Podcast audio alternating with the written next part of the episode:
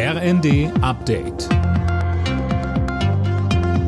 Stündlich neu. Auf den Punkt informiert. Ich bin André Glatzel. Guten Abend. Das Asylsystem in der Europäischen Union wird grundlegend reformiert. Darauf haben sich EU-Parlament und die Mitgliedstaaten geeinigt.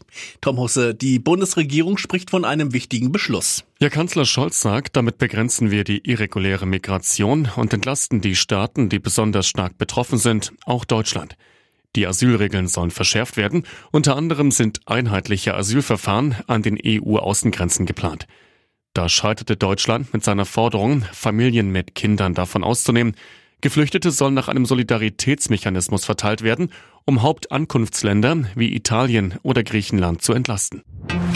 Das Bundeskabinett hat den Haushalt 2024 auf den Weg gebracht. Um das Milliardenloch zu stopfen, sollen etwa mehrere Ministerien mit deutlich weniger Geld auskommen. Außerdem wurde eine Reform des Postgesetzes beschlossen. Künftig kann es bis zu drei Werktage dauern, bis ein eingeworfener Brief zugestellt wird.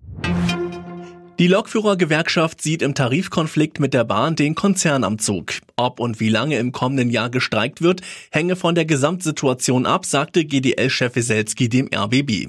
Mehr von Fabian Hoffmann. Weselski pocht weiterhin darauf, dass die Wochenarbeitszeit bei vollem Lohnausgleich gesenkt wird. Sollte die Bahn das tun, müsse nicht gestreikt werden, so der GDL-Chef. Bislang sperrt sich das Unternehmen gegen so einen Schritt. Die Gewerkschaft hatte gestern das Ergebnis ihrer Urabstimmung über längere Arbeitskämpfe bekannt gegeben. Rund 97 Prozent der GDL-Mitglieder waren dafür. Damit drohen ab dem 8. Januar neue Streiks.